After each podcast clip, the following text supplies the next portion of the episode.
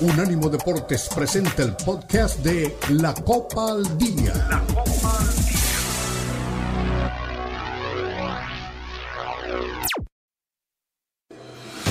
Unánimo Deportes presenta la Copa al Día, el seguimiento detallado a la Liga MX, la Premier League, la Bundesliga, la Liga y las eliminatorias latinoamericanas con vista al Mundial están aquí en la Copa al Día con Alberto Pérez Landa y Hugo Carreón en una presentación de Unánimo Deportes, el poder del deporte y la cultura latina.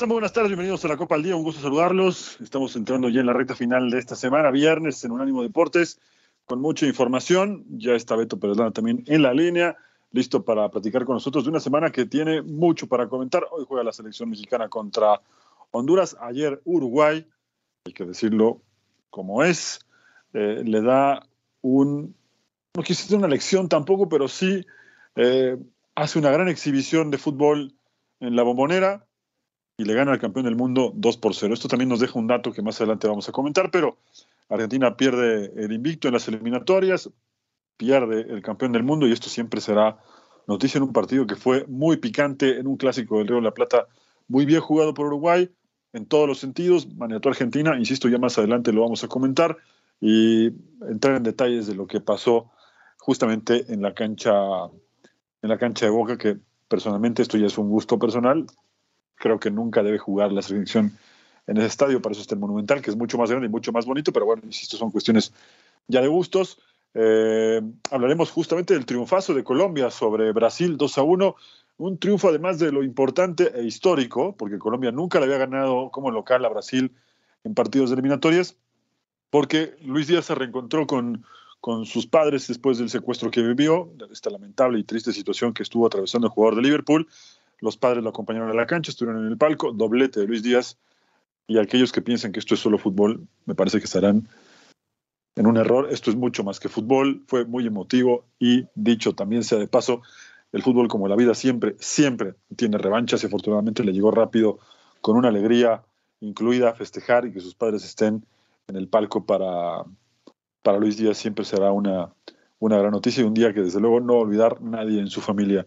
Hablaremos de otras cosas. Hoy Inglaterra en un ratito estará jugando contra Malta, entre otros juegos de cara a la eliminatoria de la Euro. España ya casi está eh, segura entre los cabezas de serie. Gana un partido que tenía que ganar y ahora falta el desenlace de un grupo y de la eliminatoria a la Euro con muchas cosas que estaremos comentando para todos ustedes. Así que si Beto ya está listo, ya restableció su comunicación, le paso el micrófono. ¿Sí? ¿Cómo estás, Beto? Bienvenido.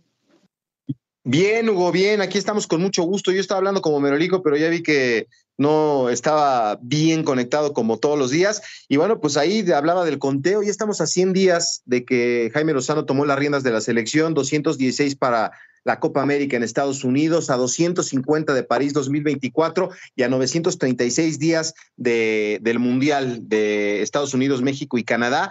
Y bueno, pues la nota es que Argentina perdió el invicto en estas eliminatorias sudamericanas, pierde 2 por 0 con Uruguay en la bombonera, que ya te escuché claramente que te estás quejando de que la bombonera fue clausurada por superar su capacidad de aforo en este partido, pero bueno, pues ahí la gente quiso que el partido se desarrollara en la cancha de Diego Armando Maradona. Ya platicaremos de eso. Scaloni fue autocrítico tras esta derrota y, vamos a, escuchar a Marcelo Bielsa, que hay gente que lo califica de genio. A mí me parece que es un gran entrenador pero por la manera en que plantea el partido, pues la gente queda muy contenta. Hablaremos también del Honduras contra México, que es esta noche. ¿Tiene algo Honduras para soñar con una victoria? Bueno, pues son locales, tendrían que soñar con eso. Colombia y su historia, como bien decías, Brasil toca fondo. Hay mucho que platicar eh, a lo largo de este programa y Bolivia que se impone 2 por 0 ante Perú, Chile y Paraguay no pudieron romper el cero, partido que pues no, no, no, no tiene mucho para, para escribir. Cristiano Ronaldo anotó y estiró la ventaja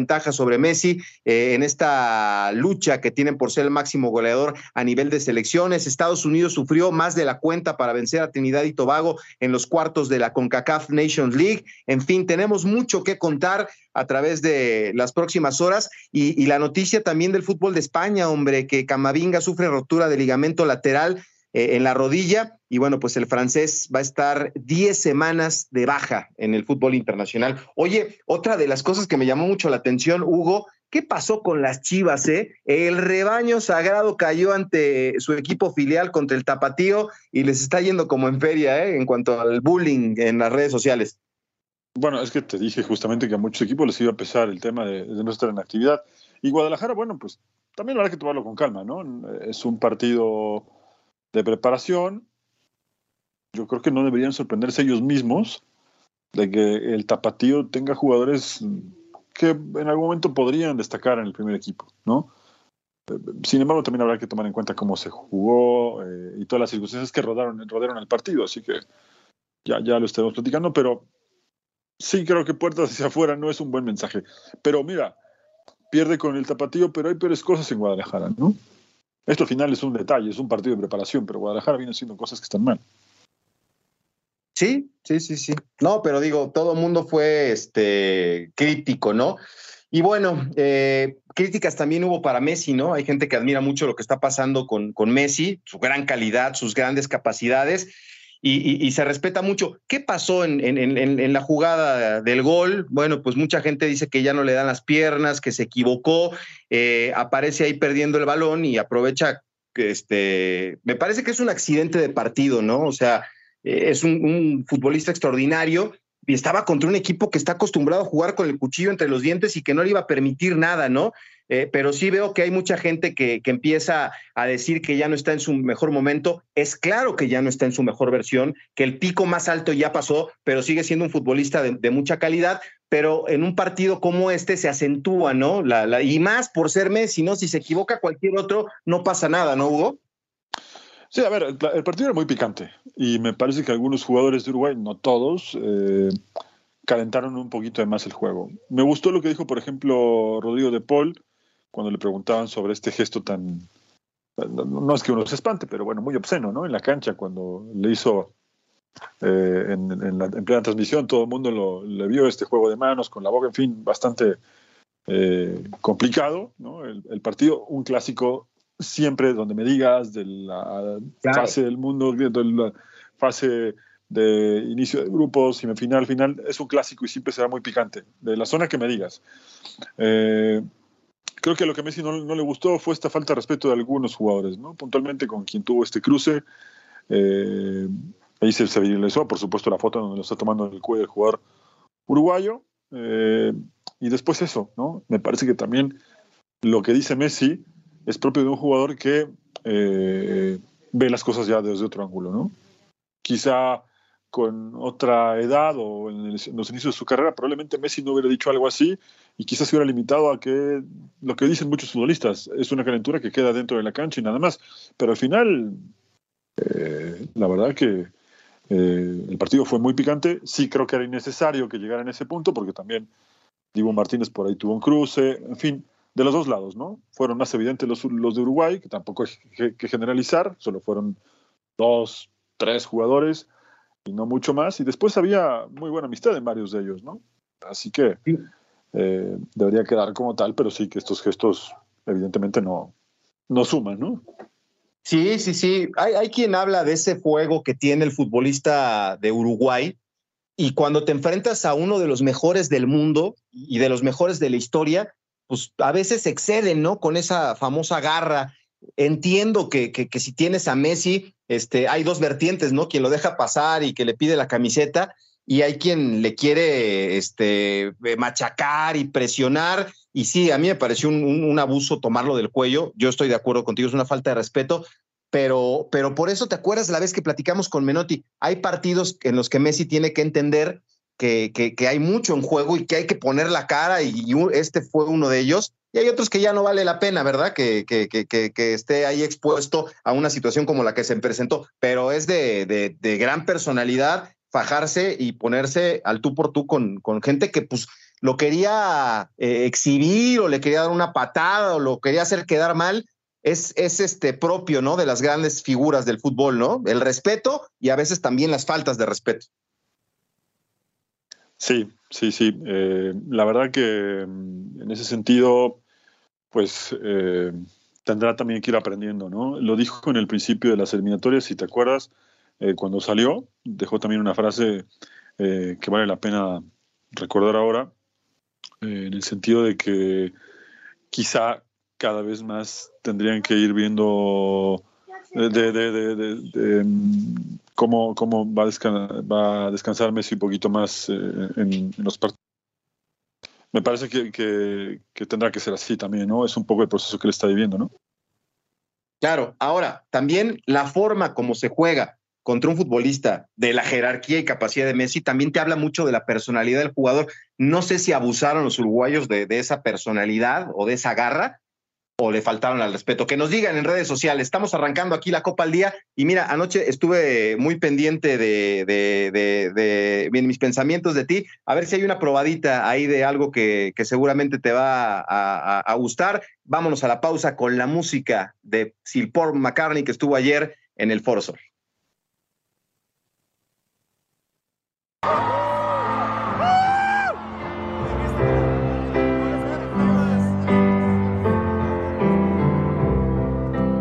Find myself in times of trouble, Mother Mary comes to see, speaking words of wisdom, let it be.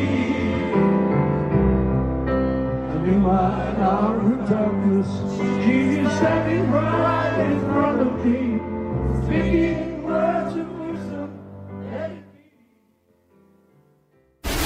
Unánimo Deportes Radio.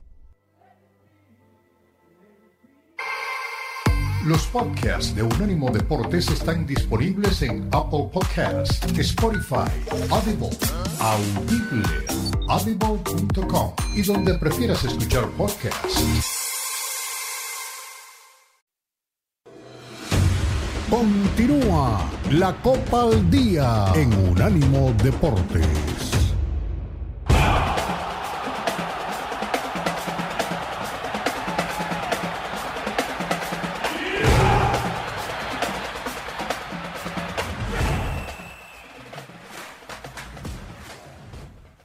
Pues aquí continuamos, continuamos en la Copa al Día, este, muy tristes. Hugo ya no, no continuó ahorita en el programa con nosotros. A ver, ahí hay un eco, ya se corrigió. Este, lamentablemente, eh, Hugo le acaban de dar una muy mala noticia, falleció su abuelito. Entonces, pues nuestro cariño y reconocimiento a Hugo, evidentemente en estos momentos, pues es, es muy duro y, bueno, pues entendemos que, tiene que atender en este momento la, situación. Hugo vivía muy cercano con, su abuelo y pues este, a nombre de Unánimo Deportes, de la producción, de, todo el equipo de trabajo, pues nos unimos a, la pena que está viviendo nuestro querido Hugo Carreón. Descanse en paz eh, su, abuelito. Y pues este, continuamos aquí con la tristeza evidente, pero pues ya se integra con nosotros Manu Atié para, para continuar con el programa. Y bueno, yo le quería dar una alegría ayer con, él es un gran fanático de los Beatles, una gran influencia de su padre y también de su abuelo, y hoy pues lamentablemente pues le tocó pasar por este momento amargo. Así que un fuerte abrazo y nuestro cariño y solidaridad para, para Hugo Carrión. Y Manu, pues te damos la bienvenida. ¿Cómo estás, Manu? Hace rato que no coincidíamos, te mando un fuerte abrazo. Digo, me da pena por la, la situación, pero me da mucho gusto coincidir contigo. ¿Cómo estás? ¿Qué tal, Beto? ¿Cómo estás? Un gusto saludarte a ti y a todos los amigos de Unánimo Deportes. Sí, bueno, lamentablemente pasan este tipo de, cosas. Sumarme a, un abrazo, un saludo a Hugo en este momento eh, complicado, contento de, de, poder colaborar con ustedes, pero bueno, lamentablemente bajo estas circunstancias. Sí, hombre, caray, ya has compartido mucho, mucho espacio aquí este, con, con Hugo. Pero bueno, pues nos metemos a, lo que ha pasado este, en las eliminatorias sudamericanas, qué resultados, qué cosas se, se dieron. Evidentemente, el, el, triunfo de Uruguay pues llama mucho la atención. Argentina pierde el invicto en estas eliminatorias sudamericanas, en la bombonera que fue multada por el sobrecupo, y Marcelo Bielsa, ¿no? Que da un golpe en la mesa y le gana al campeón del mundo. Eh, ¿Te acuerdas que en diferentes espacios, en el carrusel principalmente hablábamos de eso, ¿no? Hace unos meses se, decía y había una fuerte eh, versión de que Marcelo Bielsa, convencido por la gente de Grupo Pachuca, iba a tomar las riendas de la selección mexicana y hubo quien dijo, no, ya está empolvado, no está actualizado, no ha tenido éxitos importantes. La realidad es que es un gran entrenador, Hugo. Digo, este, Manu. Sí, completamente de acuerdo. Además, ayer le gana Argentina jugando mejor que Argentina. O sea, lo, superó eh, de pe a pa, de principio a fin.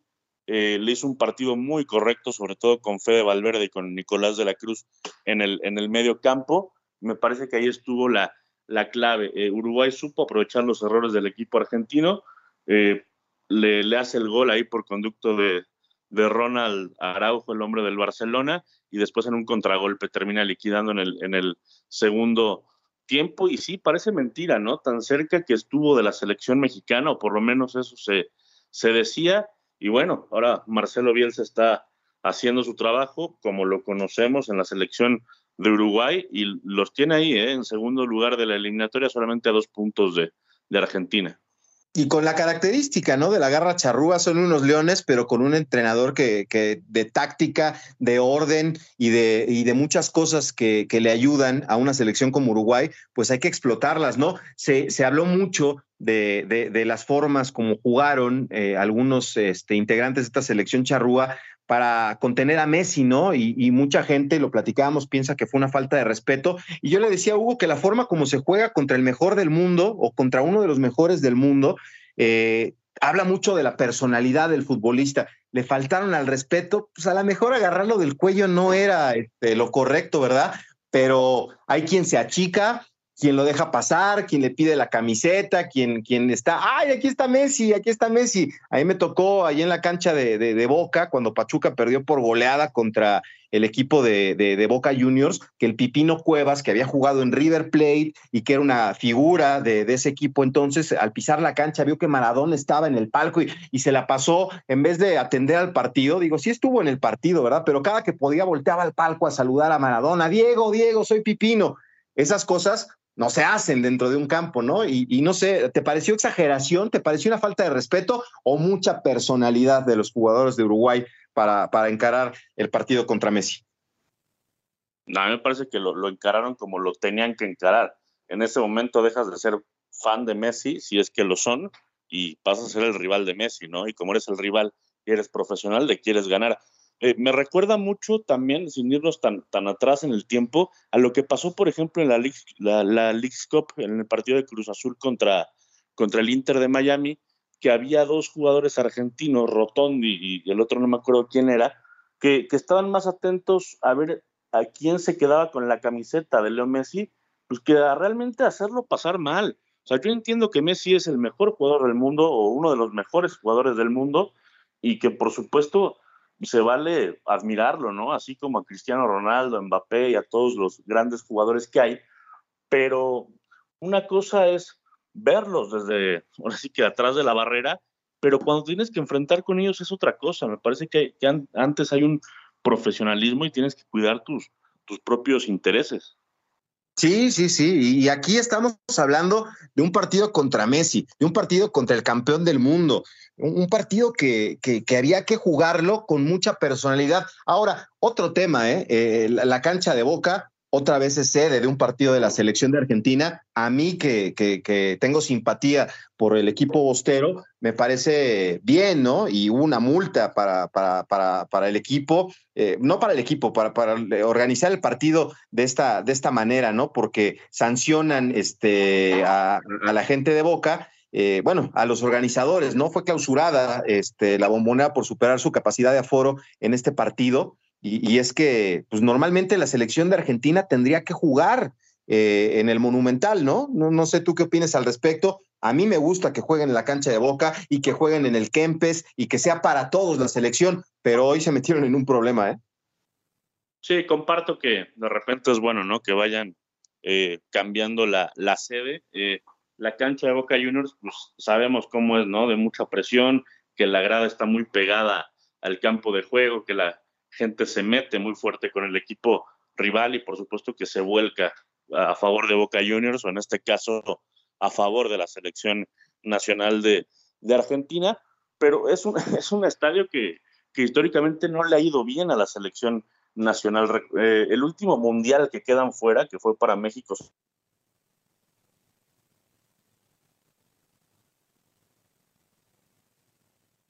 Ahí, te dejé de escuchar, Manu. O, ah, ahí estoy.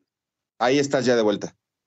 No, te decía que la última vez que, quedó fuera la selección eh, argentina fue justamente en ese estadio y le cuesta mucho trabajo ganar. Sabemos que, la cancha del Monumental es la sede oficial. Sí, es ahí donde debe de jugar la selección de Argentina. Ahí te estás teniendo ahí algún tema de, comunicación, no te preocupes. Vamos a escuchar a Marcelo. Ahí estás ya de vuelta. Vamos a escuchar a Marcelo Bielsa. Y aquí en lo que se restablece la conexión, aquí están las palabras del técnico de la selección de Uruguay tras este histórico triunfo del equipo Charrúa y ahí a quien lo candidatea como, como uno de los fuertes aspirantes para ganar la próxima Copa América. Vamos a escuchar a Marcelo Bielsa. Usted vio cómo es la competencia. Eh, el próximo partido siempre va borrando los efectos del anterior y se renueva la, la exigencia y la demanda de triunfos y se trata de, de respetar los tiempos de la competencia y ir sumando actuaciones que consoliden un estilo. Marcelo, buenas noches, felicitaciones por la victoria. Iván Levato para Rock and Quiero hacerle dos preguntitas. La primera, ¿qué, le hace sentir este plantel por este triunfazo que logra Uruguay de visitante ante Argentina, la selección campeona del mundo? Y si se puede saber, ¿qué le dijo usted eh, luego del partido a sus jugadores ahí en el vestuario, mirándole a la cara, eh, agradeciéndole por esta victoria? Bueno, justamente eh, agradecí mucho el triunfo que, que consiguieron y valoré mucho el esfuerzo que tuvieron que hacer para conseguirlo, de algún modo legítimamente. Y también me parece que por un escaso margen, pero fue un triunfo justo. ¿Usted qué siente del plantel? Lo que le digo, mucha, mucha agradecimiento porque son partidos muy, muy difíciles de ganar. Marcelo, buenas noches. ¿Cómo le va? Alejandro Magdaleno del Diario de San Luis. Su recorrido en el mundo del fútbol es, inmenso y la gratitud que tiene el fútbol con usted. A lo mejor es exagerada la, la pregunta. ¿Dónde la ubica esta victoria? Porque usted le gana hoy al campeón del mundo, que casi un año después sigue siendo la mejor selección del mundo, donde ubique esta victoria hoy y que por favor sea generoso en el concepto sobre si lo ganó por la ocupación de los, espacios o porque atacó los espacios de la mejor manera en las dos acciones que resuelven el juego. Muchas gracias. Bueno, eh, ganar Argentina es un campeón del mundo inolvidable pero no es que ganarle al, campeón del mundo le, otorga al que le ganó eh, nada de, lo conseguido por el oponente, ¿no? Eh, a veces o casi siempre se exageran ese tipo de valoraciones. Este, así que no sé cuál era la otra parte de la pregunta. Sobre la ocupación de los espacios o si piensa que lo atacaron por haber atacado los espacios. Como le dije al comienzo, defendimos con mucha intensidad. Después de recuperar la pelota, eh, tratamos de conservarla y la buena recuperación que tuvimos, la, la buena... Defendimos bien y cuando un equipo defiende bien y conserva la pelota después de recuperarla, también ataca bien. Así que se, se dieron esas eh, coincidencias, ¿no? que, que, defendimos bien, que después de recuperarla la conservamos y que eh, sumar pases después de haber defendido bien eh, normalmente ofrece sensación, algunas, algunas situaciones de gol como las que tuvimos para desnivelar el Pues ahí está la conclusión de Marcelo Bielsa. Ahí es una reivindicación en la carrera del técnico argentino que hoy tiene el nuevo brío de haber eh, tomado las riendas de una selección competitiva como lo es Uruguay y este resultado pues es una piedra angular que fortalece por supuesto el proyecto. Vámonos a la pausa, regresamos con ustedes y nos unimos a la pena que embarga a nuestro amigo Hugo Carreón por el sensible fallecimiento de su abuelo, el señor Heriberto Carreón, que en paz descanse. La pausa. Aquí estamos en la Copa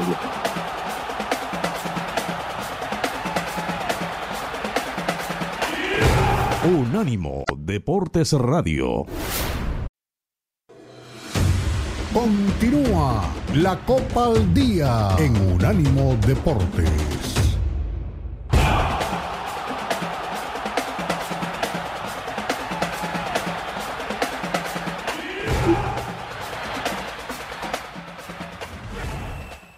Estamos de vuelta. Manu aquí, Beto Pérez Landa en la Copa al Día. Pues ya para cerrar este tema y, hablar un poco del resto de los partidos, porque hubo varios campanazos, este, dejaba yo una pregunta flotando para la gente en redes sociales que participen con nosotros, pero eh, en eh, arroba Beto Pérez Landa, arroba Unánimo Deportes. ¿Cuál es tu cuenta, Manu, de, de Twitter? Arroba Manu Atie. Arroba Manu Atie, con H, A, T, H-I-E, Manu Atie, para que luego él no le sabe y Carlitos Ochoa. ¿Cuál es el de Manu? Ah, bueno, pues ahí está. Manu Atie, con H entre la T y la I. La I, bueno, exactamente. Eh, la pregunta que yo quiero que, que nos den, que nos respondan es, a partir de ahora, de este resultado histórico, ¿el equipo de Uruguay es candidato a ganar la Copa América? Pues yo creo que sí, ¿eh? No sé, ¿tú cómo la veis, Bol? La Copa América yo creo que sí. Digo, para hablar del Mundial me parece muy pronto todavía, pero, no, no, no, pero, pero, sí, la, la, Copa América yo creo que sí, sí es candidato, ¿no? Estarán los de siempre, estará Brasil, estará Argentina y creo que abajo de ellos o a la par está Uruguay. 216 días faltan para, para que sea el, la Copa América, o sea, en 216 días pueden pasar muchas cosas, ¿no? Pero yo creo que este resultado le da mucha certidumbre al proyecto y qué bárbaros o qué poco atinados fueron nuestros directivos que teniendo a Marcelo Bielsa para dirigir a la selección mexicana, dijeron que no. Sí, lo tenían servido, lo tenían en la mesa para hacerle firmar el contrato, eh, se decantaron por otras opciones, primero por Diego Coca, que ya sabemos que fue un fracaso su, su gestión, y bueno, no quedó otra más que optar por un técnico mexicano que es Jaime Lozano, que bueno, que en este caso creo que lo ha hecho mejor de lo que esperábamos y, bueno, hoy tiene un partido importante, pero sí, sí creo que el fútbol mexicano, la selección mexicana dejó ir una muy buena oportunidad eh, cuando tuvo allá Marcelo Bielsa.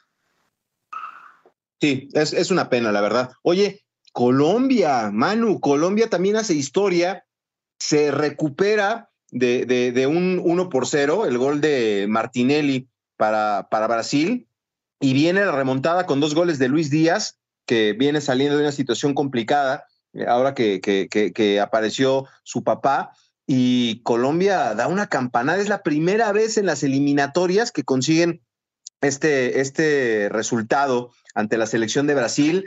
Eh, es una competencia oficial, un clasificatorio mundialista, y pues este, a pesar de, que les sorprenden con el gol del 1 por 0, pues ah, dijeron somos locales y si es ahora o nunca y le ganan a Brasil, ¿eh?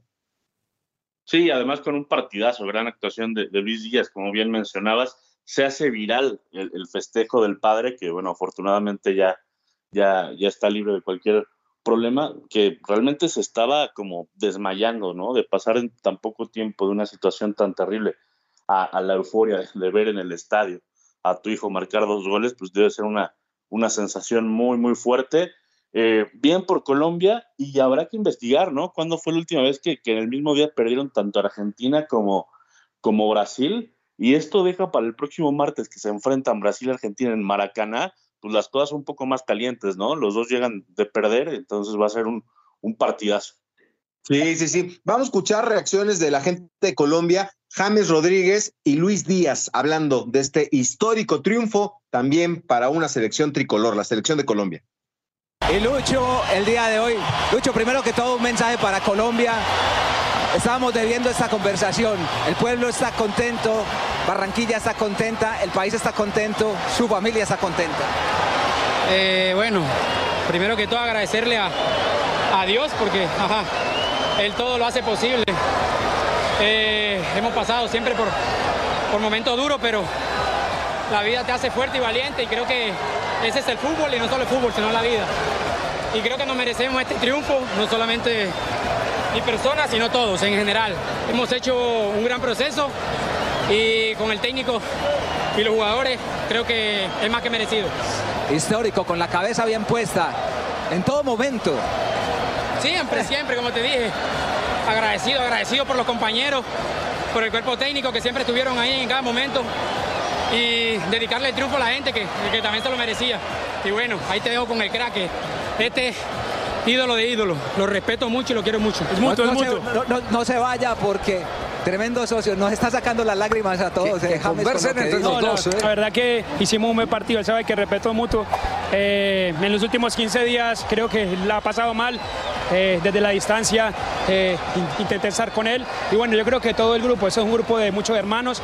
Y bueno y hoy, y hoy se, vio, se vio demostrado. Hemos hecho un excelente partido. Pero bueno al final yo creo que no hemos ganado nada. Eh, el día martes tenemos otro partido, tenemos que ir a ganar.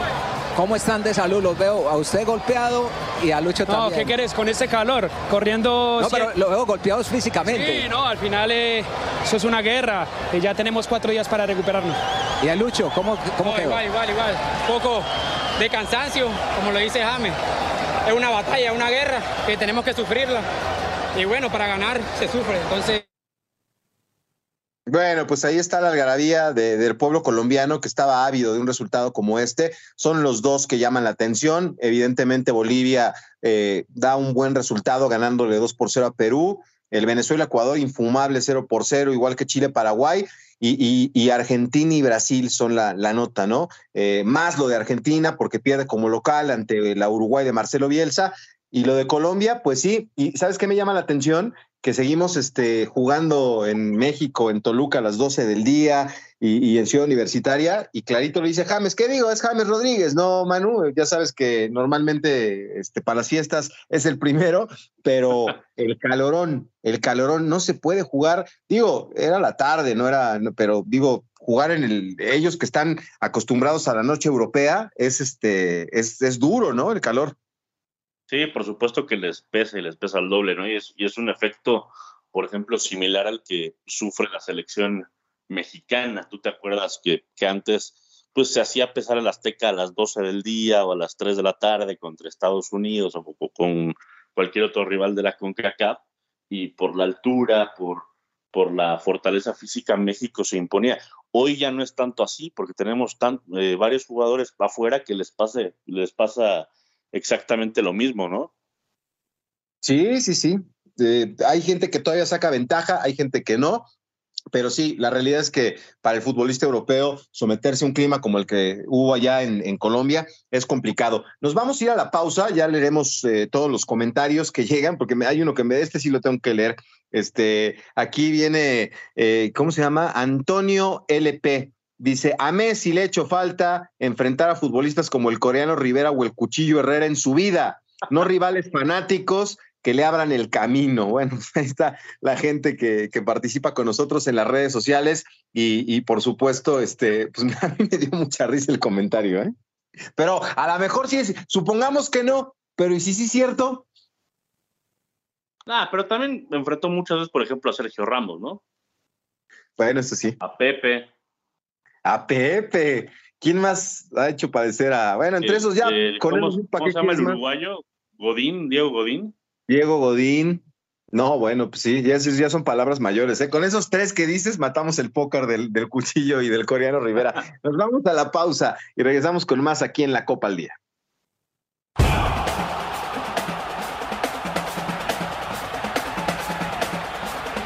Unánimo Deportes Radio. Continúa la Copa al Día en Unánimo Deportes.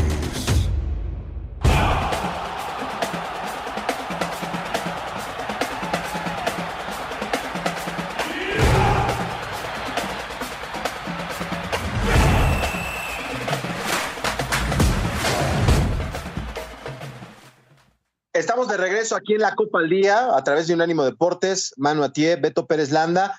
Y bueno, para cerrar ya el tema de Sudamérica, ¿cómo quedó la, la clasificación? Argentina sigue siendo líder, ¿verdad? A pesar de la sacudida, pero ¿cómo, cómo quedaron los, los equipos ahí en Conmebol en esta eliminatoria previo a lo que viene esta, esta próxima semana?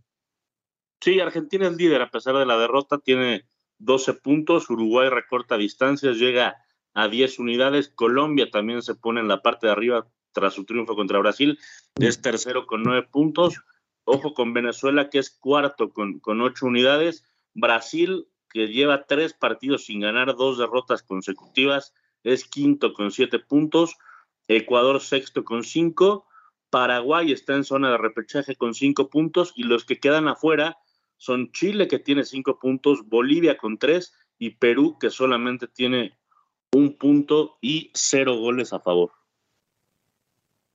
Venga, pues con eso cerramos el tema de la eliminatoria sudamericana y vamos a cerrar con el tema selección mexicana, porque viene el partido esta noche contra la selección de Honduras. Vamos a ver si Honduras, aprovechando su condición de local, puede hacer algo. Eh, la posible alineación, Manu, y ya vamos a escuchar a Eric Sánchez, es eh, sin eh, Julián Quiñones, con Raúl Jiménez apareciendo, Guillermo Ochoa en el marco, la pareja de centrales con César Montes y Johan Vázquez.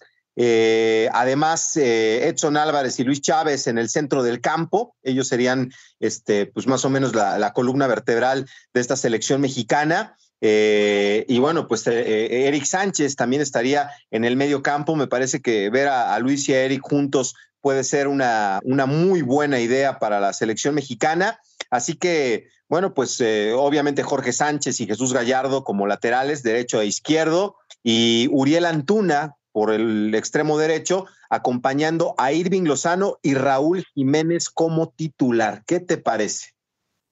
Sí, más o menos esa es la, la alineación que se, que se maneja, ¿no? Creo que en la portería y en la defensa no hay, no hay ningún tipo de duda. Eh, Edson Álvarez, por supuesto, que es titular inamovible. Eric Sánchez lo ha hecho muy bien, siendo el complemento perfecto para, para Edson Álvarez ahí en, en la zona de, de, la media cancha.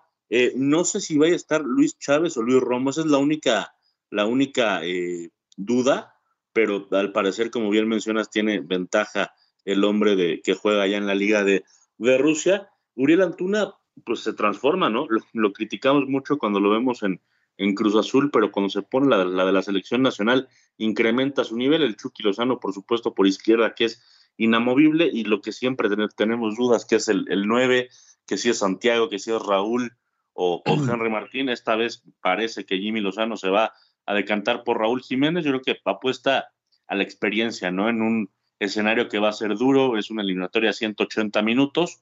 Eh, y bueno, visitar Centroamérica, pues nunca ha sido sencillo para la, la selección mexicana. Sí, sí, sí puede ser ese tema, ¿eh? que la experiencia sea la razón por la que se ha decantado. Yo sigo pensando que los mejores tienen que estar siempre y sobre todo que, que viene de un roce importante en el Eredivisie, eh, Santi Jiménez. Yo creo, yo hubiera apostado por él, pero la, la situación y la última palabra la tiene el técnico Jaime Lozano. Ahora, se cumplen 100 días de, de, de, él al frente de la selección mexicana. Cuando veo esta alineación, en vez de darme gusto, me da coraje, porque esta alineación me parece muy, eh, muy lo que yo hubiera esperado de México en la Copa del Mundo. Ya vas a ver lo que va a ocurrir en la cancha con Luis Chávez y Eric Sánchez juntos. Imagínate que en los partidos del Mundial, Edson Álvarez con Luis Chávez y Eric Sánchez hubieran estado juntos, con Uriel Antuna, con el Chucky y con Santi. Imagínate lo que hubiera sido. O sea, yo que los he visto, que los conozco y que es tangible, o sea, lo que hizo en el último partido de liga eh, eh, marcando tres goles, Eric Sánchez contra los Cholos de Tijuana, los golazos que hace con selección mexicana, es un tipo que tiene que ser titular y que lamentablemente, pues en la Copa del Mundo, el Tata Martino no quiso tenerlo. Sí, eh, lamentablemente el entrenador en ese momento no, pues, me parece que se murió con las botas puestas, ¿no? Como, como se dice coloquialmente, con los hombres de experiencia, a pesar de que no estaban en buen momento, nunca entendí lo de Héctor Herrera, nunca entendí lo de Andrés Guardado, digo, entendiendo, ¿no? Su, gran carrera por selección mexicana, ya no estaban en su, en su mejor momento. Lo de Funes Mori ni, ni, hablar, ¿no? Que además lo metió creo que 10 minutos nada más en el, en el último partido. Raúl Jiménez, que de a poco se va recuperando, en ese momento claramente no, no, no estaba, ¿no? Y lo que lo termina matando, me parece, al Tata Martino es su declaración sobre Santiago Jiménez muchos goles en pocos minutos. ¿Qué, más quieres? Sí, hombre. No, no, no. Bueno, pero bueno, eso ya pasado pisado. Ojalá que esta selección tenga un futuro mucho mejor. Y vamos a escuchar a Eric Sánchez, precisamente, que creo que llega motivadísimo y que puede hacer una gran mancuerna con Luis Chávez y sobre todo apoyando ahí eh, a, este, a Edson Álvarez. Vamos a escucharlo. Creo que nosotros ahorita que, estuvimos ahí en la cancha está en buenas condiciones, ¿no? Tal vez sí, a mí no me ha tocado estar acá eh, con selección y, bueno, ya ahorita con la experiencia de unos compañeros o algo que, les tocó estar eh, contra, contra este rival aquí, eh, nos dicen que, es una cancha difícil, pero bueno, estamos conscientes que tenemos que hacer nuestro partido y ir por, por buen camino. ¿Qué tan importante han sido las figuras de experiencia en este caso que han estado en este tipo de escenarios? Para comentarles qué les han comentado al respecto de este tipo de partidos? Creo que a uno como más joven, el, el que tener compañeros eh, que ya tuvieron estas experiencias es, es algo, algo que nos puede ayudar bastante, ¿no? Creo que ellos, ellos que conocen como este rival, este tipo de, escenarios, que nos comenten y nos ayuden en ese sentido, es, es muy importante para nosotros estar eh, más al pendiente y más al tanto de, la, de las cosas, de cómo van a ser y de lo que tenemos que hacer también. Pues ahí está la voz de el chiquito Eric Sánchez. Pues debe de ser un buen partido. La verdad es que de Honduras poco y nada eh, en los últimos tiempos. Este, no sé, se van a querer salir a jugar su mundial, a dar el partido de la vida, a ganarle a México. Eh, eh, a mí me tocó escuchar en El Salvador y en Honduras hace, para, me acuerdo mucho, previo al Mundial de Corea-Japón 2002, al Mundial no vamos, pero a México le ganamos. Entonces, pues es, es así, ¿no? Sí, sí, eh, sabemos que ellos viven muy aparte, ¿no? El partido contra la selección mexicana es su clásico, es su rival a vencer, así que, bueno, nunca la han puesto sencilla, ¿no? Aunque últimamente creo que, Panamá ha sido el equipo que más ha despuntado dentro del fútbol centroamericano, pues nos hemos enfrentado infinidad de veces a, en este caso, Honduras, y, y aunque últimamente los partidos han resultado más holgados a favor de la selección mexicana, pues nunca, nunca va a ser fácil, ¿no? Yo creo que, que Jaime Lozano tiene que ser inteligente, salir a, buscar el partido, pero tomando ciertos recaudos, ¿no? También, ¿no? Entonces, pensar que es una eliminatoria de 180 minutos, que si no la puedes ganar hoy, te quedan todavía 90 minutos en el Estadio Azteca, donde tendrás que conseguir el pase sí o sí. Por supuesto. Bueno, ya estamos llegando a la recta final del programa. Valedores, eh, Beto, Hugo. Ayer el maestro Bielsa dio una cátedra no solo de dirección técnica, sino de profesionalismo. Saludos, ta, ta, ta, ta, ta, al Tata Martino. Hoy gana México 2 por 0. Feliz fin de semana para todos y viva México, cañones. Eh, Luis Piño, saludos y abrazos. Hugo, lo siento mucho por lo de tu abuelito. Mi más sincero pésame. Gracias, Luis, ahí en Chicago. Eh, de nuevo, Carlitos Ochoa. Gusto en escuchar al buen Manu Atié. Estoy de acuerdo con Manu. Nadie le faltó el respeto a nadie. Ídolos afuera, en la cancha yo quiero ganar, por supuesto. Él no le sabe, René Zamudio, allá en California. Saludos a Manu Atié, no lo, no, no, lo arroba. Te dijimos claramente que con H, con H, pero bueno, es Manu Atié. Dice, saludos mis cuates, vamos México. la tienes, papita. Mi más sincero pésame para mi cuate Hugo Carreón. La raza está contigo. Gracias, René. Él no le sabe, René Zamudio. Y dice Luis Piño, mi picolín de toda la vida, sí le raja su mamá a Leonel Messi. bueno, pues es así. Pronóstico, mi Manu, para esta noche. Pues sí, saludos a toda la gente que nos escucha en la Copa del Día. Para mí, creo que gana México 1-0. 1-0. Bueno, yo creo que México va a ganar 2 a 1. 2 a 1, porque los catrachos se meten con fuerza en estos partidos. Así que, pues ya nos vamos. Gracias, Manu. Nos encontramos mañana en la boda de Marco, ¿eh? Claro que sí, mañana nos vemos ahí, eh, Beto, y por supuesto reiterar mi más sentido pésame a, a nuestro amigo, ¿no? Hugo Carrión. Sí, sí, sí. Pues con eso nos vamos.